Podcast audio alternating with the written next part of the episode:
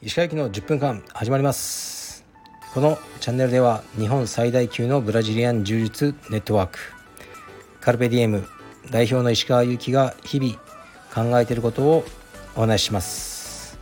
こんにちは皆さんいかがお過ごしでしょうか？東京は不安定な天気が続いています。昨日もう晴れていたかと思うと急に雷雨。で僕はちょうどねそのタイミングで外を歩いてたんですね娘と。2人でずぶ濡れになりました。で目的地に着いた瞬間また晴れるというねそういう日でしたね。でも雷好きなんですよね子供の頃から。あのうんまあちょっと怖いですけど雷ってすごくないですか？なんかこうね地球を感じる瞬間ですね。であとはまあ僕のあのそうですねプチ整形についてもいろいろ問い合わせと言わないまでも、まあ、コメントいただいたりしてますけどね。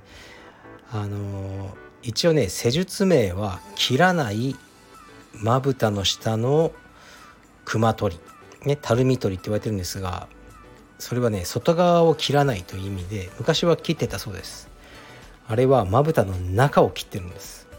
中の方がやばいじゃないかと思われるかもしれないですけどやっぱ粘膜なんで縫わなくてもすぐねいいんですね。あのすぐ塞がっちゃうんです。だからまぶたをめくってそこに麻酔を打ちそこをメスで切って脂肪を取り出したってことですね。だいたい僕のそうですね小指の第一関節1個分ぐらいの脂肪を目の下のたるみから取った感じですね。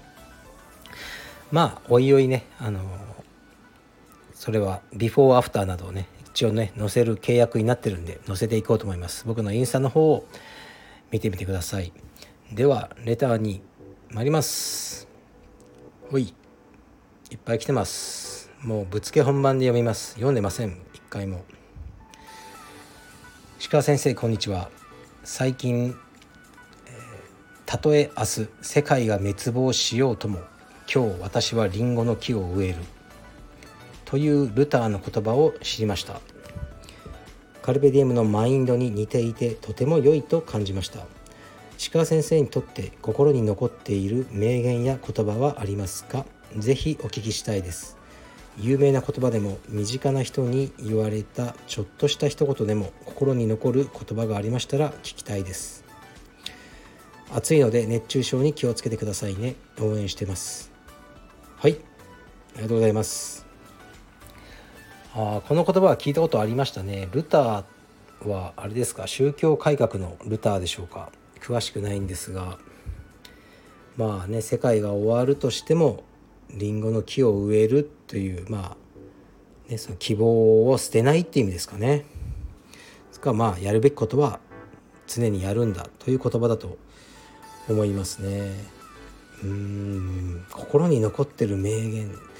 これね本当に今読んだんで用意すればよかったですけどたくさんあるんですがあまあちなみに何度か紹介してますよね。石川さんの好きな言葉はとかもう何度か聞かれてるんでその時は別にこの言葉が一番好きだとかじゃないんですけど順番つけるもんでもないのでえー、っとね君主の交わりは淡き水のごとしという言葉をいつも言ってますね。うん、その人付き合いというのは、まあ、君主というのはまあ何ですかね優秀な人ですかねの付き合いというのはあっさりとね淡い水のようにあっさりとした付き合いだということですね。まあ、僕もそういうのが好きなのでこの言葉は好きなんですがうーん名言ね。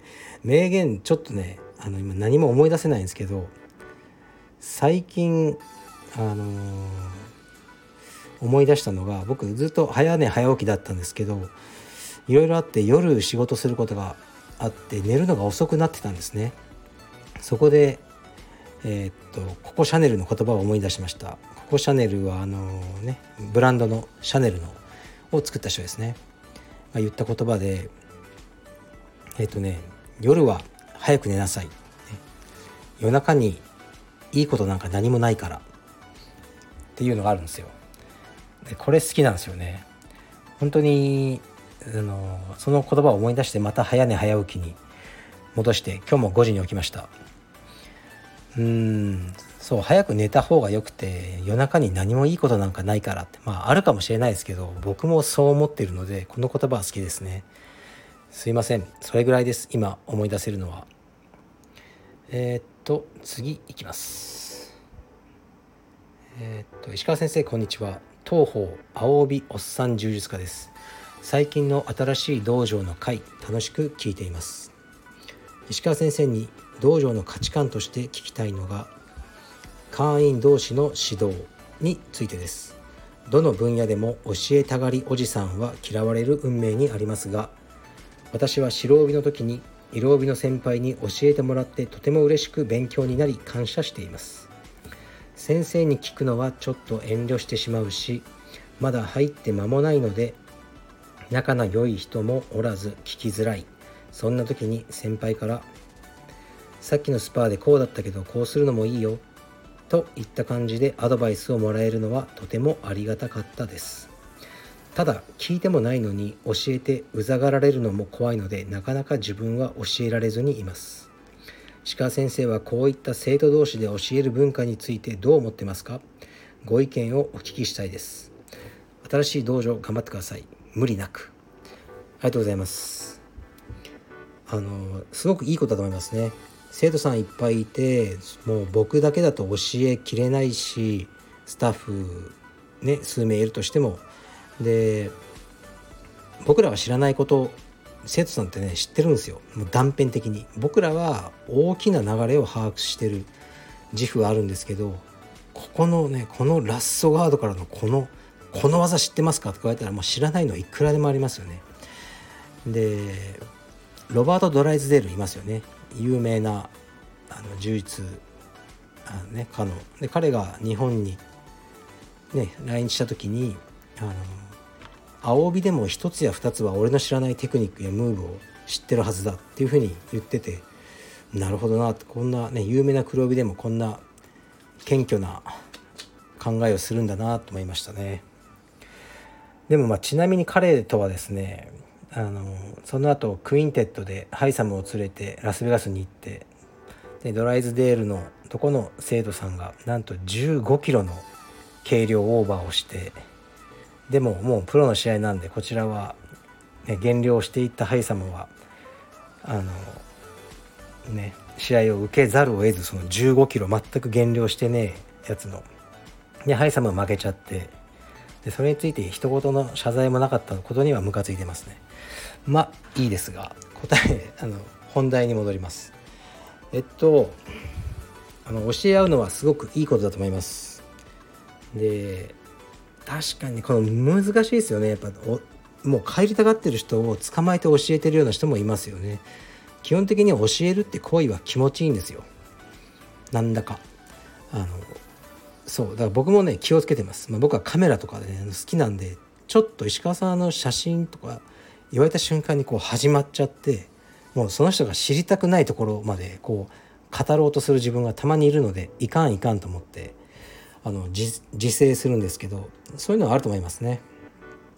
うんまあ確かにね先輩に捕まるとねあの言いにくいでしょうね。まあでもこの方はねこうやって自分でね意識されてるので大丈夫だと思いますので雰囲気を読みながら、ね、教えてあげてください。でまあ僕からすると例えばですよ青帯の人が白帯の人に技を教えてていやちょっとそれはどうかなとか思うこともあるんですよね。技の内容実は。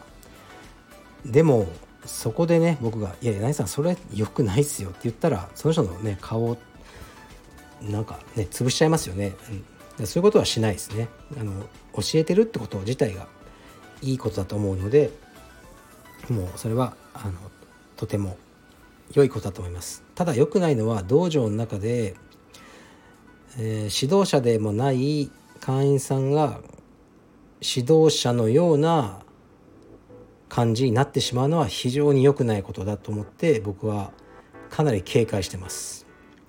もうこれはいろいろねそうなるんですよね。まあ、人間的に魅力だったり少し兄貴肌だったりこう人を集める能力がある人っているんですよね会員さんの。自然と。